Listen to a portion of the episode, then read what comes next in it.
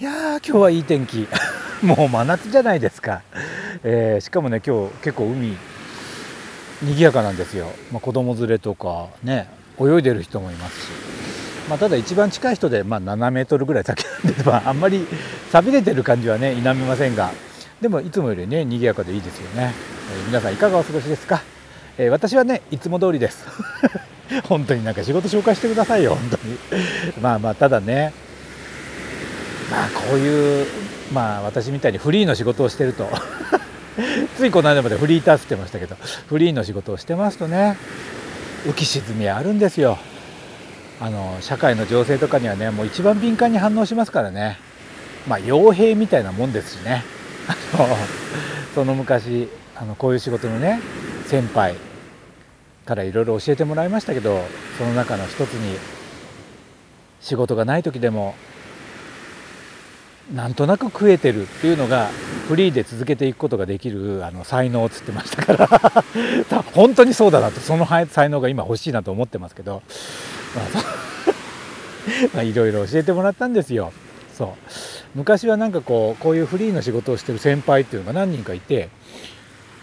教わりましたね。だしそのその頃教わったことって結局今でもまあこうやってこうずっと貧しいですよ。ずっと貧しいけど細々とここまで来れてるのはやっぱそういうのを教えてくれたことがやっぱ生きてるっていうのはありますもんね。それ本当に感謝してる。いろいろ教えてくれましたもん。あのお金の話は最初とかね。でその最初にしなかったらお金諦めろとかね。今でもね結構そうね。あ例えばそのお仕事先と約束したら5分前に到着っていうのはねいまだに私も結構やってますもんね。10分だと早すぎる。ジャストだと遅すぎる。っていうんで5分前みたいなことをやってますしまあ訳の分かんないのも結構ありましたけどね。教えてもらって、えー、その中でいまだにねこれは本当に骨身に染みてそうだなと思ってるけどなかなか守れないのがその仕事先の人のプライベートに踏み込むなっていうのがあるんですよ。でこれは本当にそうでただね時々やっちゃうんですよね。でやっちゃうとかなりの確率でその後悔することが多くてなかなかねっていうことなんですがその失敗談いくつかありますが、えー、比較的穏健なやつを一つじゃあお話ししましょうかね。ハムサンドっていうねお話です。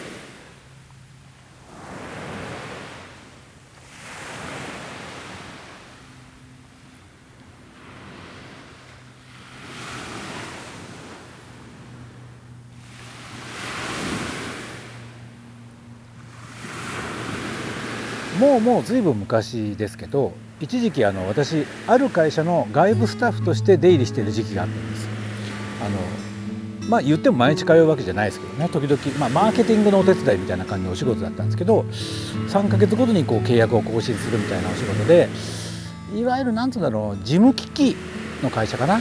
でもう今影も形もないんですよ。あのもっと大きな会社に吸収されてしまったんで今はないんですけどその会社にお世話になってる時期があって結構良かったんですよねお仕事が。その仕事も楽しいですしその現場の人たちもすごいいい人たちでその部内の飲み会とか声かけてくれたりしてね。であいいなと思ってたお仕事だったんですがその時に私のこう担当担当じゃないのか。まあ主に私のお世話をいろいろしてくれる女性の方がいらっしゃってその人がねあのねすごい上品な人っていうかなんかいいとこのお嬢さんなんだろうなっていう人だったの年齢はね30ぐらいかなその時あんま覚えてないですけどすごく品のいい人で言葉遣いも綺麗でああいいとこのお嬢さんなんだろうなっていう人が私のいろいろお世話してくれてその中で、まあ、その人もすっごい優しかったんであの、まあ、割合仲良かったです。である時の部内の飲み会に声かけていただいて行ったんですよ。ただたまたま彼女と隣になっていろいろ話してたら話が盛り上がっちゃってで割合こう会話がこうキャッチボールでねできてたわけね。そしたらその中で何だっけかな何かのタイミングの時に「得意料理は何ですか?」っていう話を聞いたんですよ。そしたらそれまでずっと何を聞いても答えてたのが得意料理は何ですか？に関してはふってこうスルーしたのね。ふーっとスルーしてなんか他の話題に行こうとするからあしまったと。料理得意じゃないんだいらんこと聞いたなと思って反省したんだけど、まあ、そのまま話は進んでいき割合飲み会も進んでいって随分経ってからですよ。随分経ってから彼女の方がさっきの得意料理の話ですけどって言い出したのよ。ハムサンドって言ったのね。ハムサンドってあちょっと面白いじゃないですか。だから私もいじりモードになって得意料理がハムサンドハムサンドってあります？みたいなこと言って。そしたら彼女も「あー」っていう感じで「そうですね。得意料理っていうか好きな料理」っていう話をしててなんとなく人笑いがあって「あよかったよかった丸く収まった」と思ってその飲み会はそれで終わりです。ね、それからだいぶ経ってからですよ。ある日そのそこでお仕事させてもらった時に「あ陳さん今日はお仕事終わった後なんか用事あるんですか?」って彼女の方から言ってきて「いや何もないですよじゃあご飯食べて帰りましょう」って誘われたんです。でね行ったんですけど実はその頃って特に自分の中の掟の中で一つすごく決めてたのが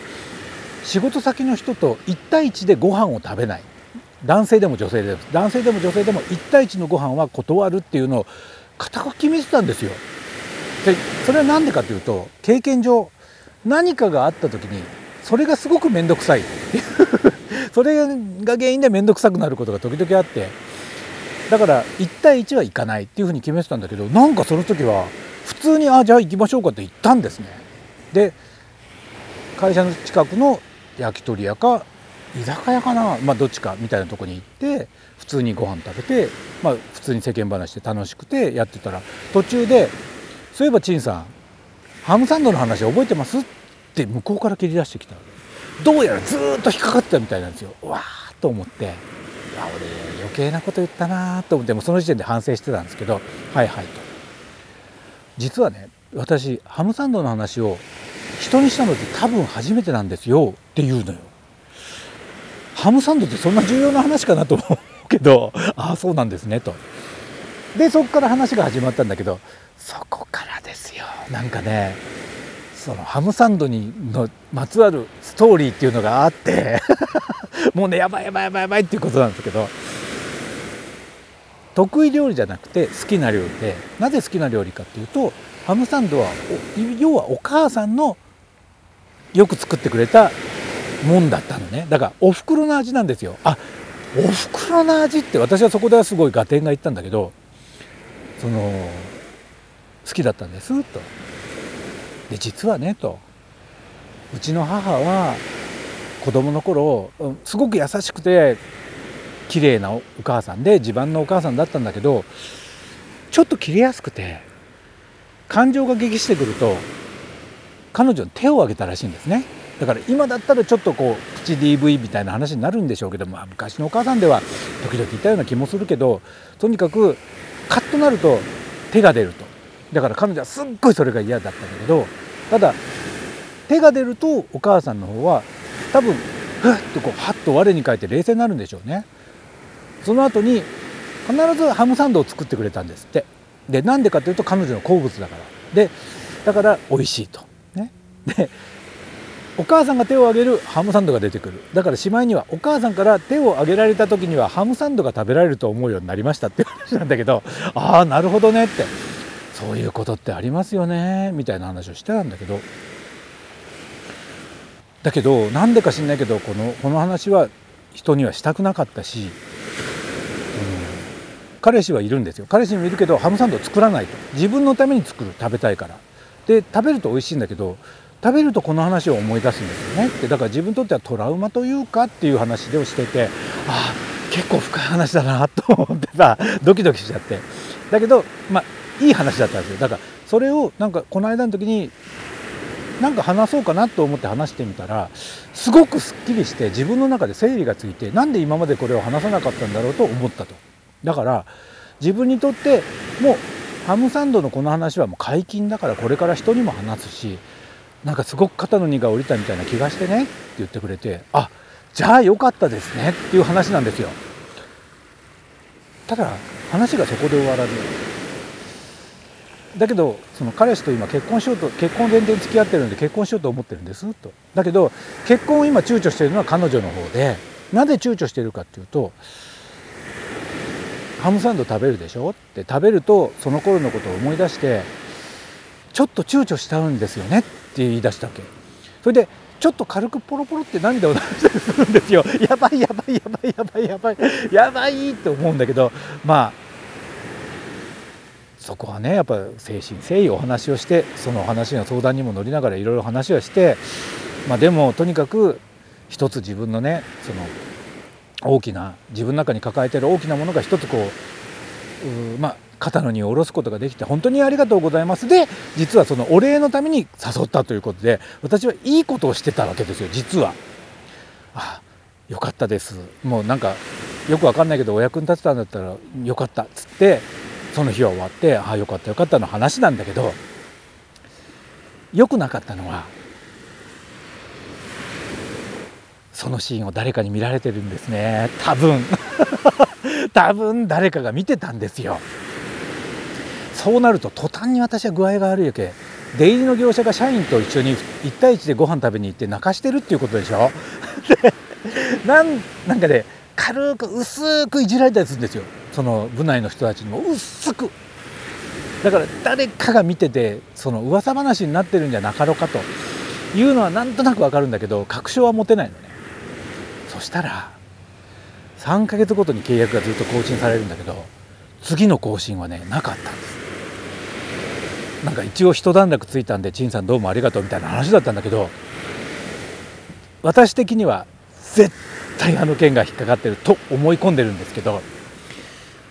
やっちゃった。だからその自分の中の掟を破ったというのがあるんですよ。だから掟を破ってやっぱりこういう風になるっつんですっごい後悔してしまってもう本当に苦い思い。ででもその当の彼女の方は逆にそのすごく解放されてすごい喜んでたのに俺がもう契約がね更新されないから一応終わりということになって残念だ残念だと言ってくれてるわけですよ。だからそれも辛くてね。でそのじゃあ陳さんがその出勤の最終日の時は、えー、噂のハムサンドを作ってきましょう。